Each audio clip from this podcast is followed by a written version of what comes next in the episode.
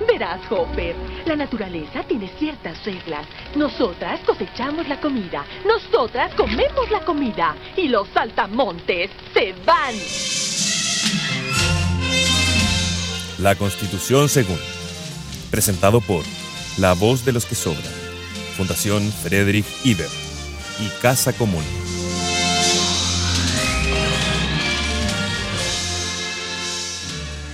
Oye, lo, lo, lo primero estoy impactada con el fondo de libros de Fernando. O sea, Sí. es una biblioteca, no es, es de verdad, ¿eh? no, no, no es... No es un fondo de esos que se compran por Amazon. No, no, y no es una, una de esas pantallas que, o sea, imágenes que pone el zoom atrás. De hecho, voy a mostrar, demostrarlo. Eh, estamos en el primer capítulo, capítulo cero de la Constitución según, eh, junto a mi coanimador, o no sé, yo soy su coanimadora desde el punto de vista que sea, eh, Don Gay, y tenemos de invitado a Fernando Atria. Pero antes, antes, antes de decirle Oli, vamos a, a contar un poco cuál va a ser la premisa de este programa. Don Gay. Bueno, yo estoy muy emocionado de, eh, por primera vez, eh, hacer algo que es como que se puede poner en el currículum, Camila. ¿Qué piensas tú de eso? bueno, hoy día vamos con la Constitución según eh, capítulo 1, piloto, eh, que sería la Constitución según el rincón del vago. O sea, vamos a explicar cómo sería el proceso constituyente, todas las dudas que todos tenemos eh, respecto al proceso, a los dos tercios, a, a la validez de la Constitución, al plebiscito de salida, todas las dudas que ustedes tengan eh, y que todos tenemos, eh, de la forma más sencilla posible. Y de, para hacerlo de forma sencilla, ¿cuál es la premisa del programa, doña Camila? Eh, ya, voy a explicar como siempre el meme que amo explicar, que es el de Winnie the Pooh. Winnie the Pooh primero está con polera, meme 1. Eh, perdón, en el, en el como estado 1 de Winnie the Pooh es Winnie the Pooh sencillo con polera. Y Winnie the Pooh pasa por distintos estados en que se va como eh, sofisticando hasta que termina bien relamido con un monóculo. Y lo que vamos a hacer ahora es el proceso inverso, hacer de Winnie the Pooh con monóculo a Winnie the Pooh con polera. Explicar las cosas difíciles en sencillo. Eh, partamos al tiro con un pequeño diccionario relamido desde lo más sencillo. Eh, Constitución es el texto que sienta las bases de la institucionalidad de un país. Establece cuáles son los organismos encargados de las funciones del Estado y la separación entre ellos, los deberes del Estado y la relación con las personas, derechos políticos y sociales, y reconoce derechos humanos y establece mecanismos para su protección, entre otras cosas, Camila. Convención Constituyente. ¿Se acuerdan que está la Convención Constituyente, Constituyente mixta? La Constituyente es mecanismo para la elaboración de una nueva Constitución. La integran representantes o delegados que son elegidos mediante el voto. Vamos a ver en este capítulo cómo y todo eso. Su duración es limitada, terminando sus labores una vez redactado el texto. Y la Constituyente mixta es una convención integrada 50% por parlamentarios, ya en ejercicio, y el 50% de delegados ciudadanos elegidos para tal efecto. Y por último. Derechos humanos. Son los derechos inherentes a la persona humana, que se tienen por el simple hecho de ser persona, como tú, Camila, que casi eres una persona, sin distinción de raza, sexo, religión, nacionalidad, origen étnico, u orientación sexual, como yo, que soy gay, u otro. Dije U dos veces, muy mal. Eh, algunos derechos humanos son la vida, la libertad de opinión, expresión, educación, trabajo, etc. ¿Qué cosas nos vamos a preguntar entonces en este capítulo, querida amiga? Eh, en realidad lo que nos vamos a preguntar es lo que le vamos a preguntar a Fernando, así que ahora sí que le damos la bienvenida oficialmente. Hola Fernando. Hola Camila, hola Vicente. Eh, Fernando, ¿cómo estás? ah, no, no hemos dicho quién es Fernando, como que asumimos que, eh, bueno, Fernando Atria eh, es abogado, lo habrán visto en matinales el año pasado, eh, y es presidente de la Fundación Casa Común y de Fuerza Común, el partido. Y, y, y- y Es académico, hace clases. Y nos preguntamos ahora, y te preguntamos a ti, Fernando. Hay cierta derecha que dice que no se resuelve nada cambiando la constitución. Entonces partimos con la pregunta eh, cero, como ¿por qué habría que cambiar la constitución? ¿Es verdad lo que dice esa cierta derecha? ¿Cuáles son las principales razones para cambiar la constitución? Y qué, si es que hay que cambiarla, ¿qué te parece que es como lo más horroroso de la constitución actual? A ver, vamos a tratar de explicarlo de modo que sirva para un programa cero. Eh, y de hecho, yo voy a hacer un comentario para responder esa pregunta a la definición de constitución que leyó Vicente, la primera. La Pésimo primera lo definición hizo. que leyó. ¿Ah? Pésimo lo hizo. No, la lectura estuvo muy bien, pero lo leído es lo que me interesa. o sea, la, la- la constitución no es un texto. O sea, está bien, puede expresarse en un texto, está bien, pero la constitución es un conjunto de decisiones fundamentales sobre la política. Eso es lo que... eh, eh, por eso se llama así, se llama constitución, porque constituye, lo que quiere decir organiza. Constitución Política de la República, así se llama, podría llamarse Organización Política de la República, porque eso es, cómo se organiza la política, qué puede hacer la política qué no puede hacer. Y entonces, cuando uno lo mira así, la Constitución es lo que organiza la política y decide cómo, cómo y para qué se puede usar el poder político.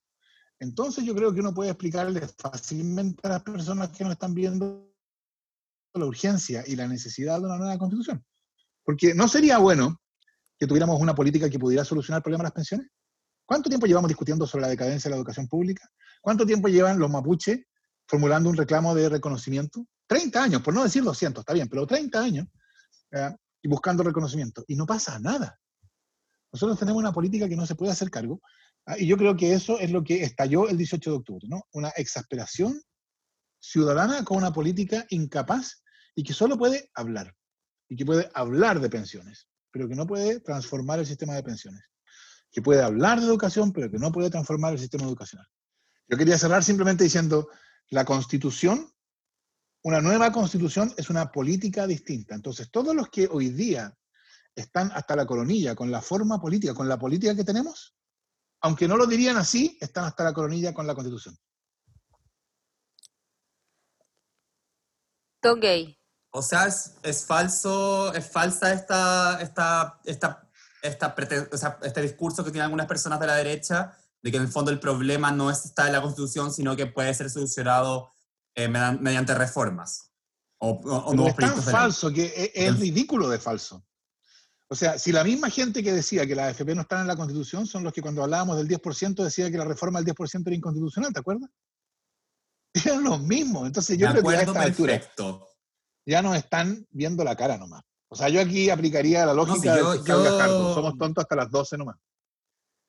Y son las yo lo creo, pero necesito 2.18. que alguien que está, está validado y cuya opinión es importante, no como la mía, eh, lo diga para que, para que sea real. Eh, dicho esto, eh, bueno, obviamente lo que viene después eh, es el proceso constituyente. Eh, para esto viene el plebiscito, en el cual hay, dos opciones de sistema para elegir a los constituyentes. Uno es convención constituyente y otro es eh, convención mixta.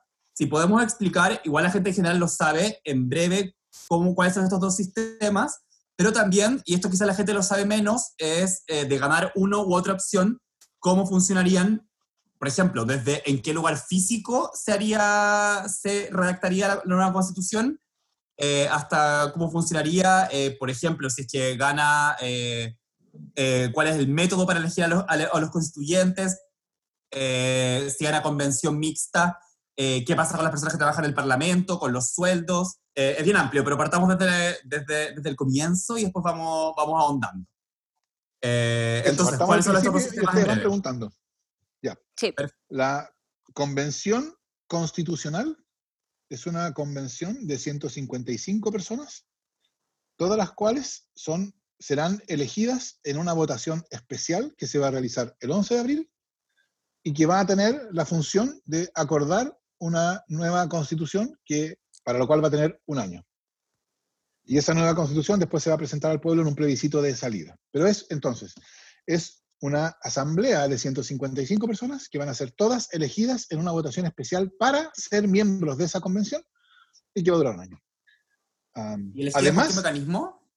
va a ser elegidas con, el con la- un, un- un sistema como el de la Cámara de Diputados, con el cual se elige la Cámara de Diputados, pero con dos correcciones, o tres correcciones. La primera corrección es que va a ser paritaria, ¿no? O sea, 50% de hombres, 50% de mujeres. Hasta donde yo sé, es la primera asamblea constituyente paritaria que hay. Punto. Segundo, esto es algo que se está acordando ahora, así que todavía no está totalmente decidido, pero parece que va a salir humo, humo blanco. A esos 155 se le van a agregar un número de convencionales adicionales que van a ser escaños reservados para pueblos originarios. Yo entiendo que lo que se está discutiendo ahora está en un rango que va entre 9 y 24, así que pueden ser desde 9 hasta 24 más convencionales. O sea, sería 155 más esos adicionales para eh, pueblos originarios. ¿Estamos? Y esas 9 o 24 personas serían eh, eh, elegidas por personas, por los mismos pueblos Por los pueblos originarios, en, un- en- en una especie de, de elección interna, como...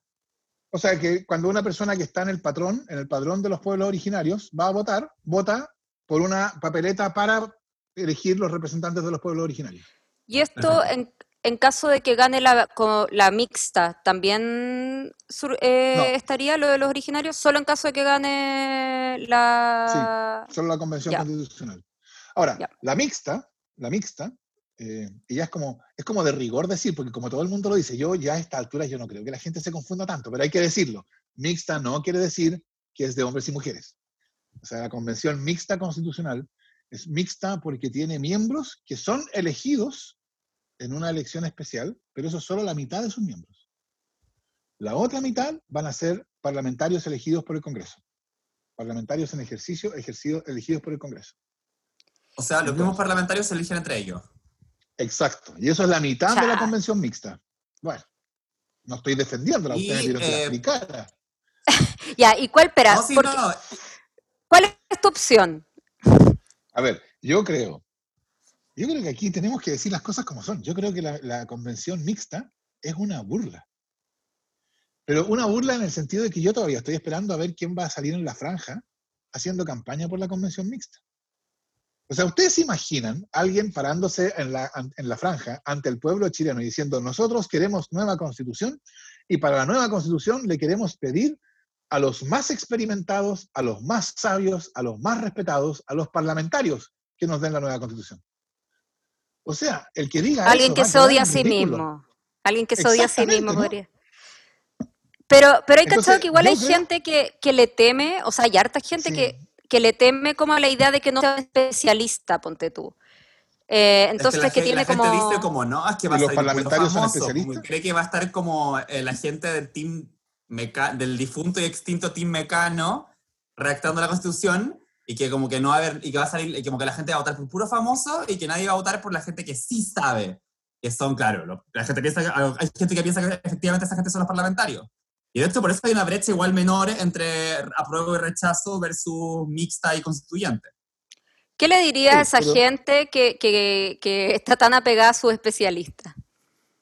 No, que yo, yo creo que a mí me llama la atención esta idea de la gente que dice lo que da legitimidad para decidir es el conocimiento.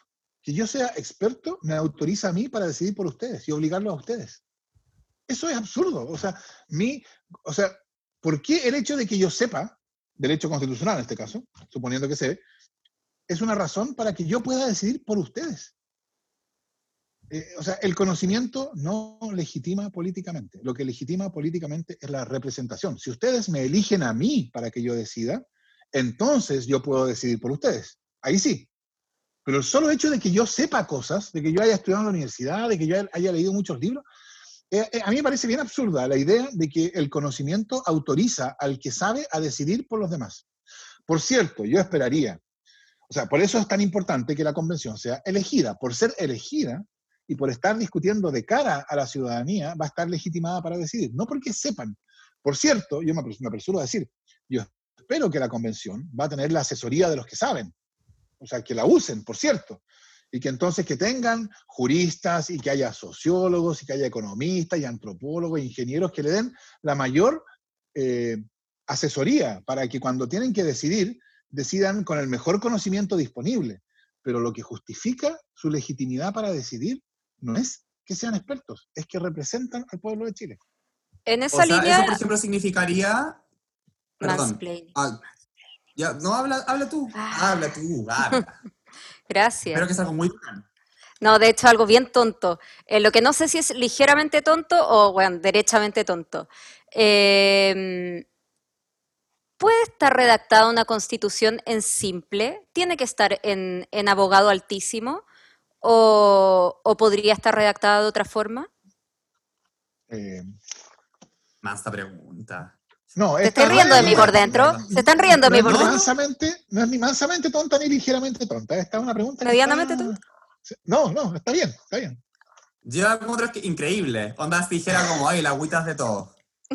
Chumpum, qué rica el ¿Se, agua. se acuerdan ustedes que alguna vez la, la Roxana Miranda dijo una idea que es bien cercana a, la- a tu pregunta, Camila? Ella dijo, la constitución es del pueblo, por lo tanto tiene que estar escrita en el lenguaje del pueblo, incluso, decía ella, con faltas de ortograf- de ortografía.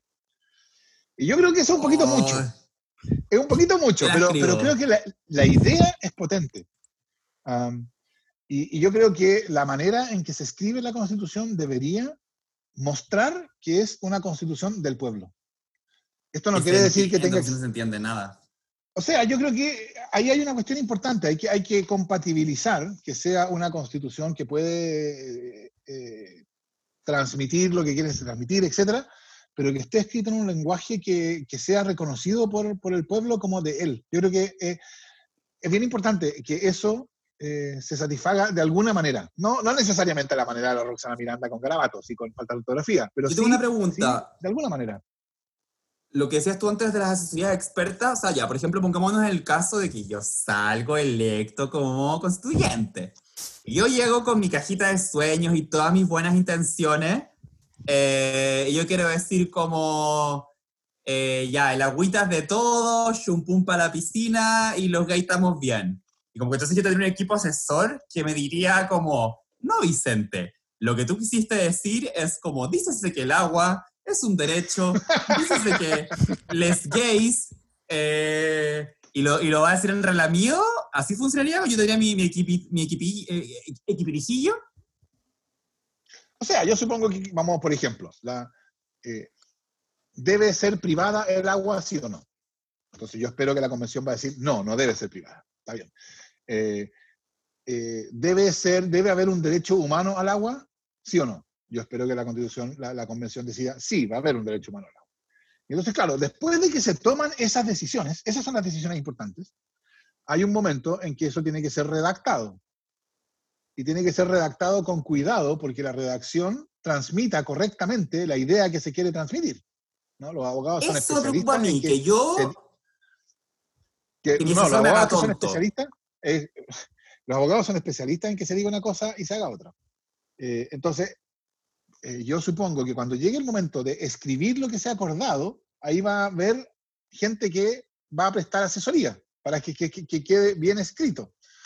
Pero por supuesto, la decisión de que lo que se escribió es lo que se quería escribir le va a tocar de nuevo a los convencionales. Las decisiones, este, este- este es el punto. Las decisiones son de quienes representan.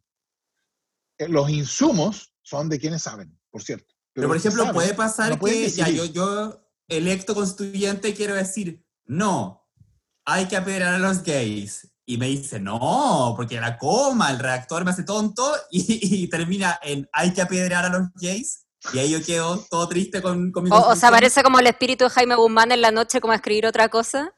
Como... O sea, ¿puede pasar, puede pasar que me hagan gil a mí con mis buenas intenciones porque yo no soy, no soy abogado?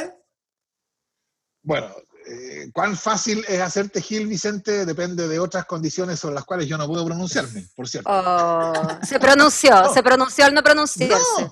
No, no, no me pronuncie. Lo que quise decir, lo que quiero decir es, Facilísimo. Oye, yo tengo otra pregunta. En el caso que ganara convención mixta, tenemos que llevar a cabo la paridad. Y en el Congreso hay muchísimas menos mujeres que hombres. No, la convención ¿Qué mixta no va a ser paritaria. No es paritaria. No es paritaria, no tiene pueblo originario, eh, ya. O sea, respecto a los pueblos originarios, habrá que ver, porque como yo les decía, se está llegando a un acuerdo, pero todavía no se ha llegado. Entonces, a lo mejor se llega al acuerdo de que va a haber algunos, la mitad de los cupos eh, reservados dentro, dentro de esa mitad de la convención mixta que se elige. ¿No? O sea, si se elige convención mixta, esa parte que es elegida de la convención mixta, esa mitad que es elegida, esa sí va a ser paritaria. Y entonces yo supongo, yo supongo que en esa mitad elegida también va a haber escaños reservados, pero van a ser la mitad de los escaños. Yo, yo tengo otra pregunta. Eh, ¿Qué pasa? Que es una pregunta en realidad que nos han hecho mucho eh, cuando hemos eh, hablado de que vamos a tener este programa, como una de las dudas principales que surgen en los humanos es eh, cupos independientes o, la inclusión de independientes dentro de la, de la comisión. Sí, eso, eso fue, eso- ese, ese es el problema que queda. Originalmente se decía, como la convención va a ser elegida, igual que la Cámara de Diputados, eso va a tener tres problemas. No va a ser paritaria, no va a haber cuerpos eh, reservados para pueblos originarios. Esos dos problemas ya se solucionó el primero y el segundo está en vías de solución, como lo hemos hablado. Y el tercero era, solo van a poder ser elegidos los candidatos de los partidos políticos. Y eso, claro que es un problema, porque mucho de la fuerza que estalló el 18 de octubre ah, no está dispuesta a, mirar a los partidos políticos para participar a través de ellos. Entonces la pregunta es, ¿cómo esa fuerza va a participar, va a estar en la convención? Y para eso a mí se me ocurren tres formas. Y yo creo que son esas tres. Yo, mi impresión es que no hay más. Una posibilidad es que los independientes formen, presenten candidaturas independientes y ahora la ley les permite formar listas de independientes.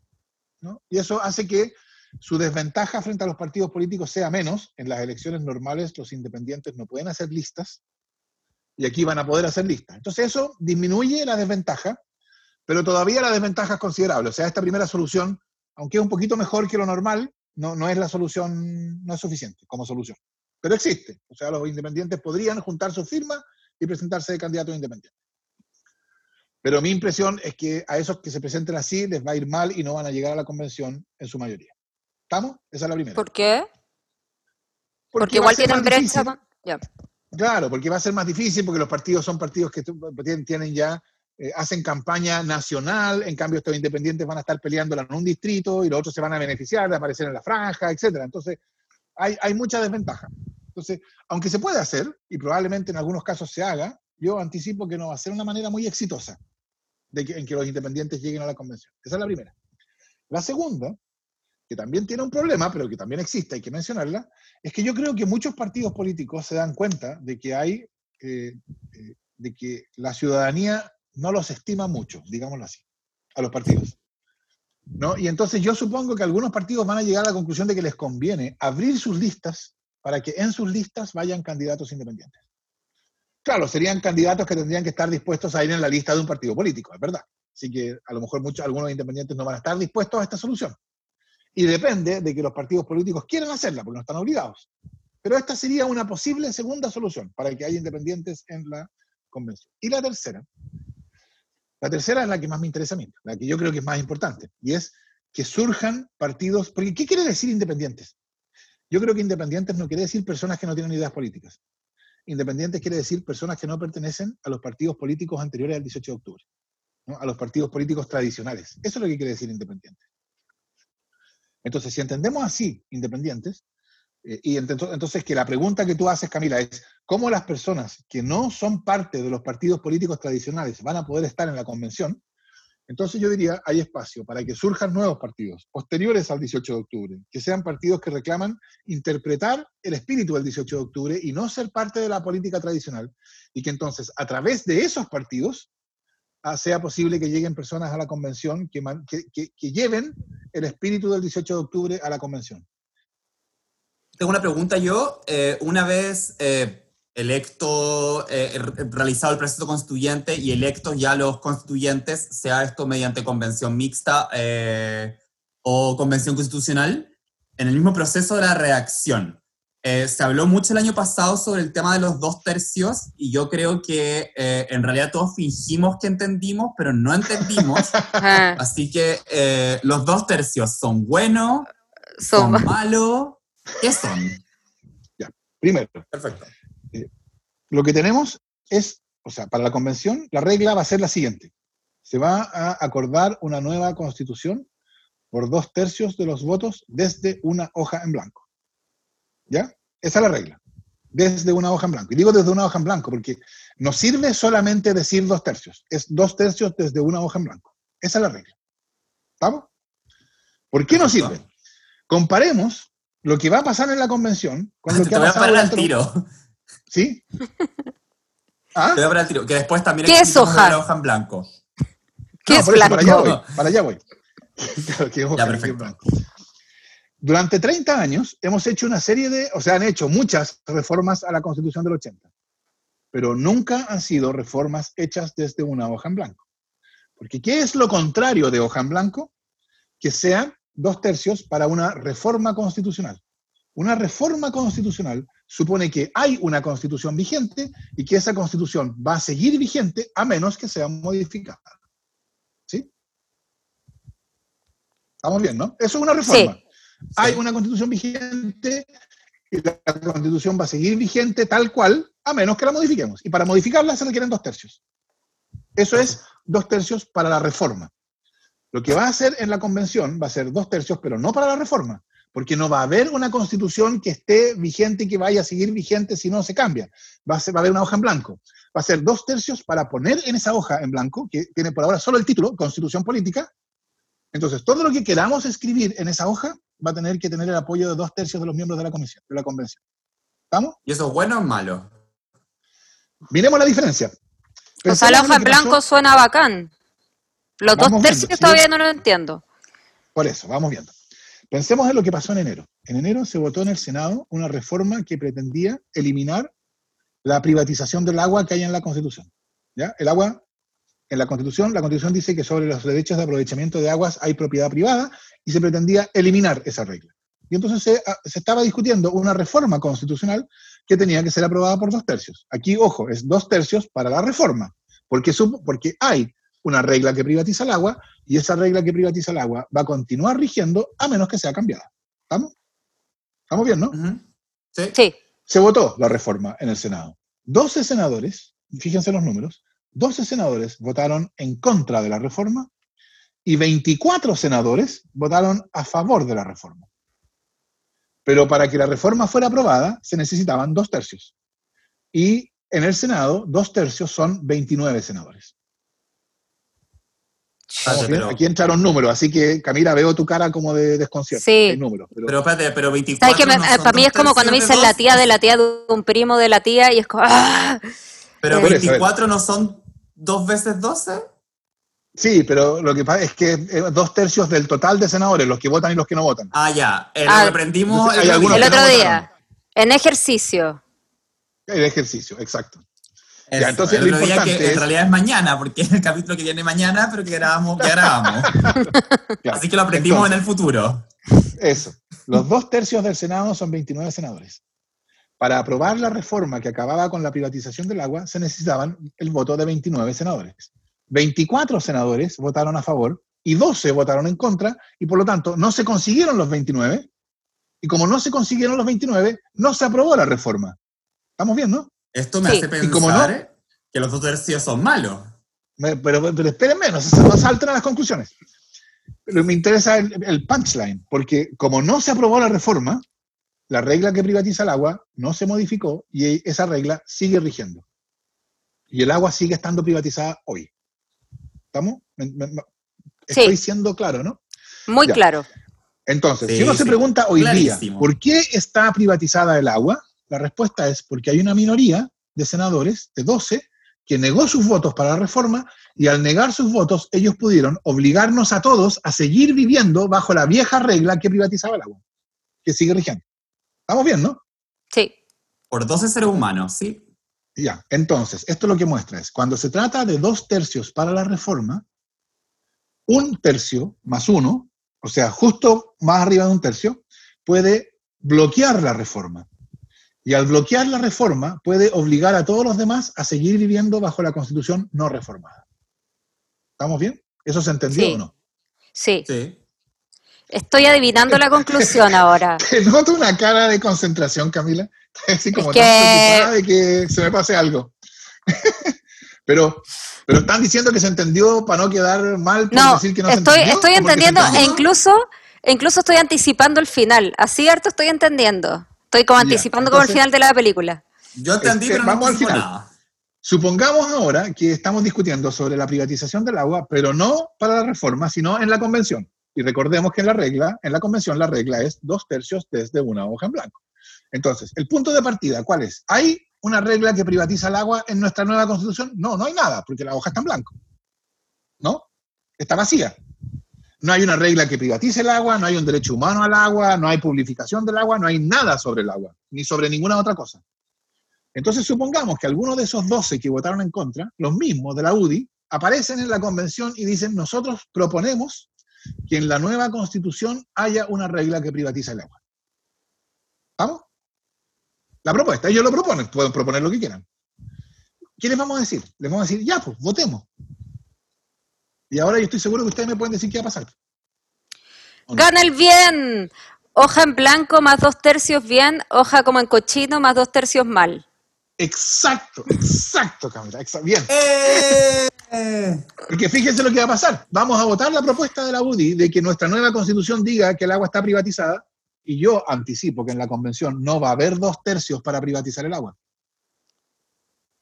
En la convención van a ser necesarios dos tercios para que se privatice el agua. En la reforma basta un tercio para evitar que se reforme la privatización.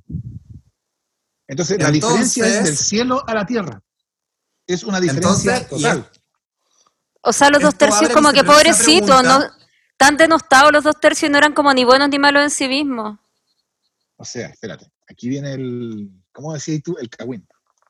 Porque yo creo, porque ¿por qué dijeron dos tercios? La derecha impuso los dos tercios. Esta fue una iniciativa de la derecha. La derecha fue la que pidió los dos tercios. Porque como la, la derecha tiene una peculiaridad que es bien humana dentro de todo, y es que ellos dicen mentiras y después se las creen.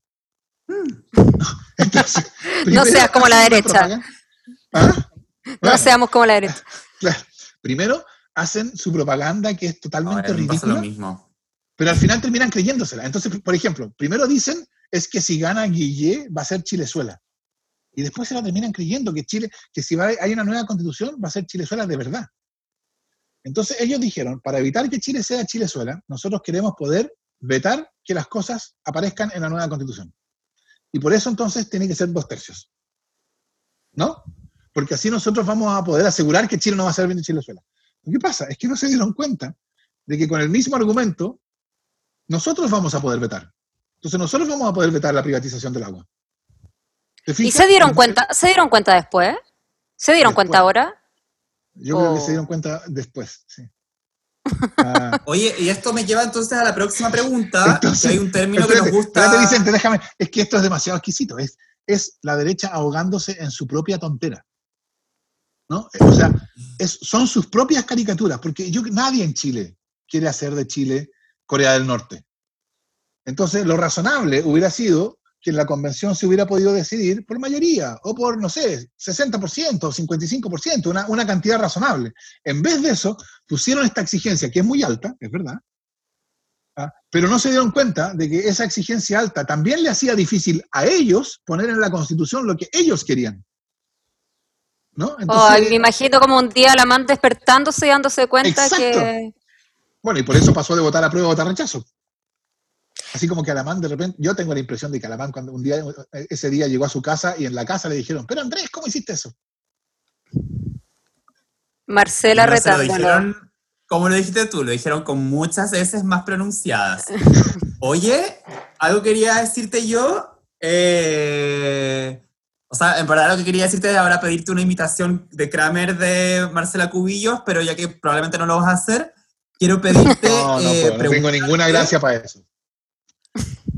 Quiero preguntarte eh, que entonces, entendiendo esto, o sea, esto me lleva al tiro a la próxima pregunta. Hay un término que nos gusta mucho usar en el programa del amor según, eh, que da nacimiento a la constitución según, que es eh, la idea de que algo se sale como hecho un peo, muy mal. Entonces, ¿puede salir hecho un peo de constitución o, o la constitución eh, es, más probable que salga, salga linda?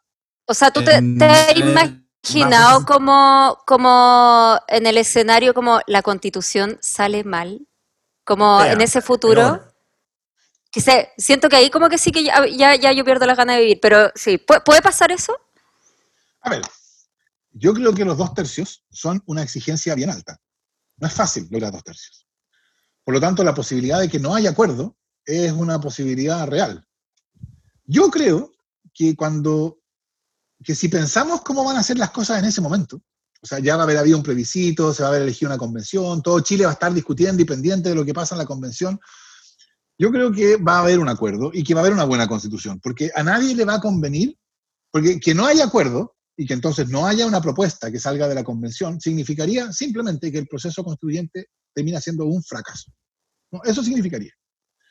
Y yo creo que si el proceso constituyente termina siendo un fracaso, Chile se va a hundir en una crisis política de magnitudes. Porque no es que vayamos a volver todos pacíficamente a vivir en el 17 de octubre, cuando Chile era un oasis. Si el proceso constituyente fracasa, yo creo que va a haber una crisis eh, grande. Una crisis que no le conviene a nadie, ni a la derecha ni a la izquierda. Nadie le conviene que este país se hunda en una crisis política. Entonces, como yo creo que Ese cuando- no ahora. que tiene... Ah, No, quiero decir, ahora se dice, no, es que no va a llegar a acuerdo y que Chile se va a ir al despeñadero, pero cuando ya hayamos, cuando estemos en la comisión, en la convención, a todos nos va a convenir que el proceso constituyente resulte bien. Por supuesto que va a seguir habiendo desacuerdo en muchas cosas, sobre el Estado subsidiario, los derechos sociales, muchas cosas, el agua. Yo no creo que el desacuerdo desaparezca, pero sí creo que vamos a llegar a un punto en que nos vamos a dar cuenta de que a todos nos interesa que el proceso constituyente no fracase.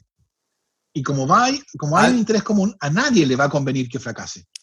Y entonces yo creo que va, va a ser, va a resultar, va a resultar bien. Yo soy optimista Pero respecto al proceso Tú, te- tú- ahí llegamos a algo del diccionario relamido, que creo que deberíamos definir quizás estado subsidiario, eh, porque creo que es algo bien central y que, que digáis como, claro, que puede no haber acuerdo en eso, eh, me da tragedia a mí.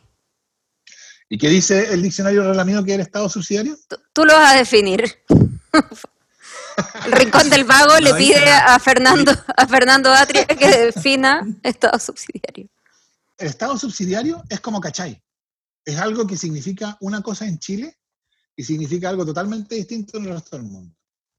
Si ustedes van a los libros, porque yo supongo que las fuentes del diccionario relamido son la, la literatura filosófica y sofisticada, en los libros el principio de subsidiariedad es descrito como un principio que viene de la doctrina social de la Iglesia y que es una tercera vía entre el liberalismo y el, el marxismo ah, y bla, bla, bla, bla, bla.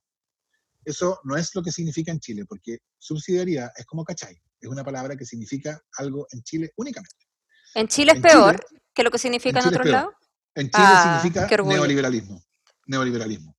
Pura y simplemente, neoliberalismo. Y eso quiere decir que el. Estado subsidiario tiene el deber fundamental de asegurar las condiciones del mercado. Eso es lo que tiene que hacer el- el- en educación, en salud, en seguridad social. Lo que más importa no es cómo son las pensiones, no es la calidad de la educación, no es la calidad de la atención pública de salud, no. Lo que más importa es asegurar que haya mercado. Eso es el Estado subsidiario, el Estado que tiene el deber fundamental de asegurar las condiciones del mercado. Y yo esperaría que la, la nueva constitución erradique el Estado subsidiario y lo reemplace por un Estado social. La fórmula típica del constitucionalismo europeo es Estado social y democrático de derecho. Esa es la fórmula española, alemana, etc. Y eso es un Estado que no tiene, en re- respecto a los derechos sociales, su deber no es asegurar las condiciones del mercado, su deber es asegurar derechos sociales, asegurar el derecho a la educación, a la salud, a la seguridad social, a la vivienda. Eso es Estado subsidiario. Antes de que pasemos a, a lo- a- la constitución ideal, eh, quiero preguntar una cosa. Eh, o sea, quiero decir algo que está en esta pauta y que Don Gay puso, que, que yo tengo mucho miedo y no puedo dormir en las noches porque siempre me pregunto eh, cómo va a funcionar el plebiscito de salida. ¿Cómo va a ser la campaña a favor y en contra del... Mira, Vicente, pusiste texto de nuevo ahí. Y aprendimos que no es un texto. Yo voy a explicar el miedo que realmente siente Camila, porque ella no sabe explicarse a sí misma. Ya, sí, sí. Ella se despierta, se despierta y dice, Vicente, tengo mucho miedo. Y yo voy y le digo, hermana mía, ¿por qué tienes tanto miedo? Y ella me dice, es que ya, redactamos una constitución linda, la constitución es maravillosa, pero después viene el plebiscito de salida. Y ahí va a haber de nuevo dos posturas, va a haber un consenso. Eh, van a querer eh, eh, arruinar una, si sale una constitución hermosa, van a querer arruinarla desde algún sector político que no vamos a mencionar porque los, los, los conductores no podemos dar nuestra postura. Eh, todas esas preguntas la, la quejan a ella y yo le digo, calma, hermana mía, y la hago un té, pero ella sigue sin poder dormir. Calma, hermana, Fernando Atria nos va a explicar. ¡Charán! Yo creo que ese es un temor injustificado, Camila.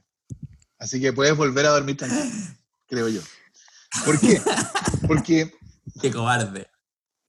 Primero, yo creo, yo creo que no tenemos que sacar anticipar que, eh, cuál va a ser la conformación de la Convención Constitucional.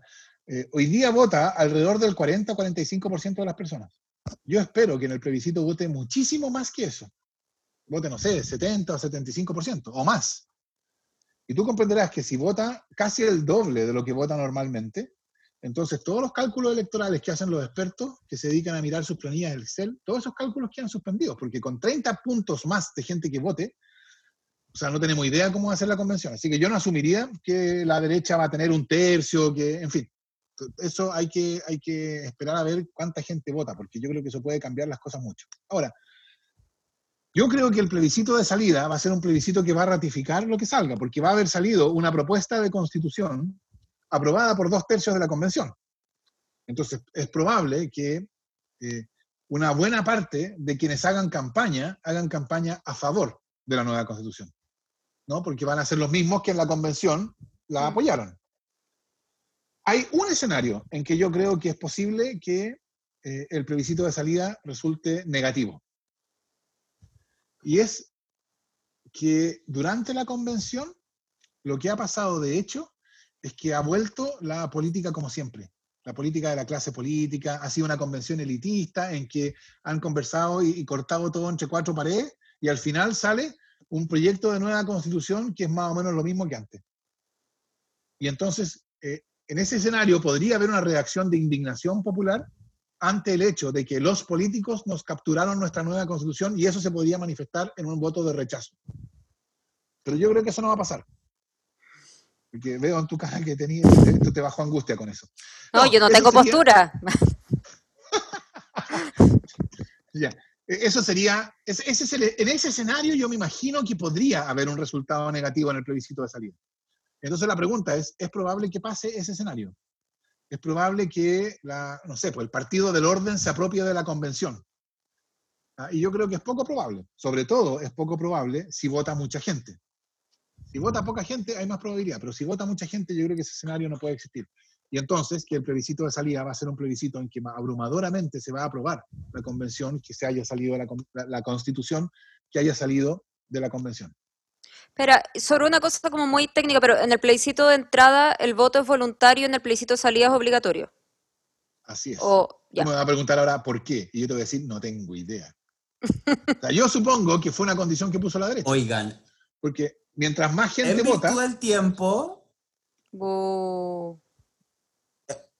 Ah, perdón. Interrumpí algo muy importante, parece. Bueno, yo soy muy, muy dócil, así que si tú me interrumpes, yo me quedo callado nomás. ¿O puedo continuar? Bueno, pero en verdad es hacerte una pregunta que eh, es muy linda, yo creo. Que te gusta. Que es que todo el tiempo, ¿cómo sería para ti una constitución regia? ¿Qué cosa, qué derechos mínimos debería garantizar?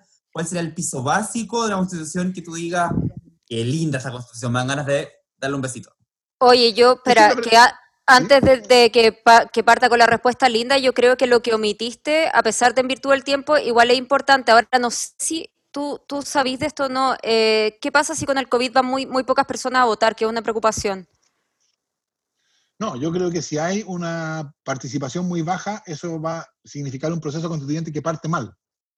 Así que yo, yo creo que es muy, muy importante que haya una gran participación. Y mi impresión es que a pesar del COVID, la gente quiere participar. Porque yo creo que la gente se ha ido restando de la participación, ha ido dejando de votar, no por floja. Yo creo que ha ido dejando de votar porque han ido aprendiendo que da lo mismo votar o no. Pero en este momento, eh, para este plebiscito, no da lo mismo. Y yo creo que eso la gente lo sabe. Entonces yo creo que hay ganas de votar.